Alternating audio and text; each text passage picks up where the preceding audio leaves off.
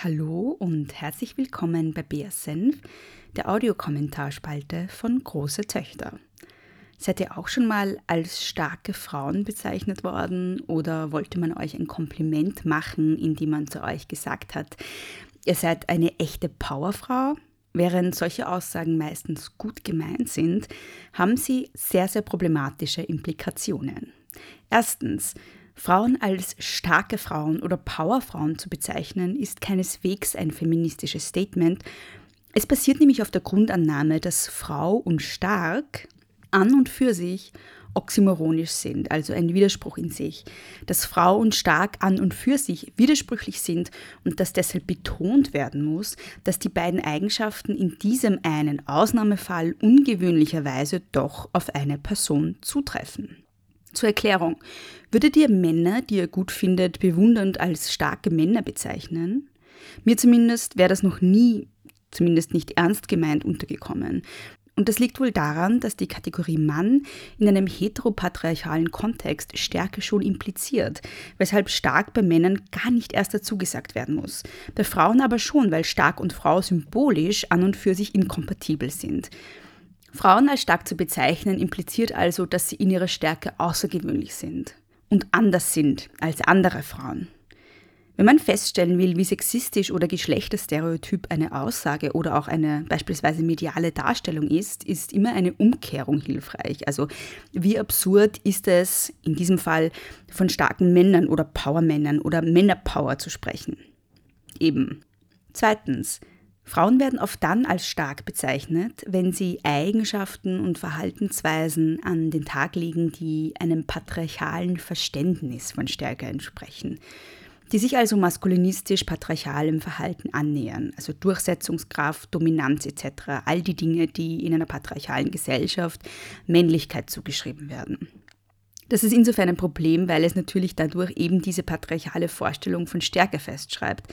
Frauen werden dann als stark kategorisiert, wenn sie sich traditionell männlichem Verhalten annähern.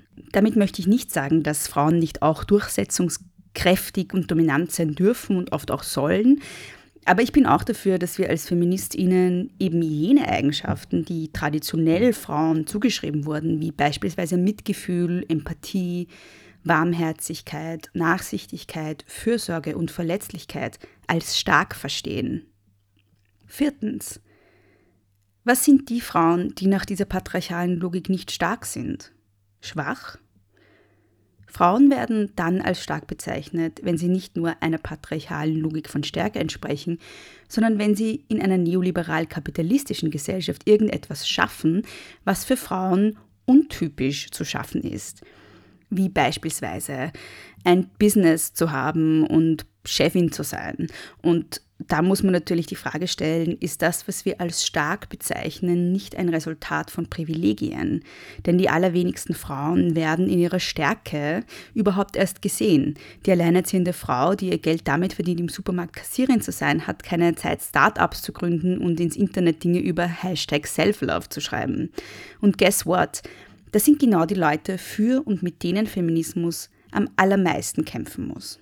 Und an dieser Stelle ein kurzer Einwurf und eine Follow-Empfehlung. Die Wiener Soziologin Laura Wiesböck, die auch schon mal bei Große Töchter zu Gast war, hat kurz nachdem ich diese kurze Folge aufgenommen habe, auf Twitter auch etwas über das Thema starke Frauen getweetet, das ich kurz zitieren möchte. Zitat, im Zuge des bevorstehenden Weltfrauentags werden vermehrt starke Frauen präsentiert und porträtiert und damit patriarchale Geschlechterrollen reproduziert.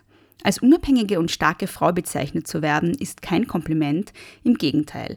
Es offenbart, dass Frauen prinzipiell als abhängig und schwach gesehen werden und man eine Ausnahme darstellt. Umgekehrt wäre das eine Farce, ein unabhängiger und starker Mann. Zitat Ende.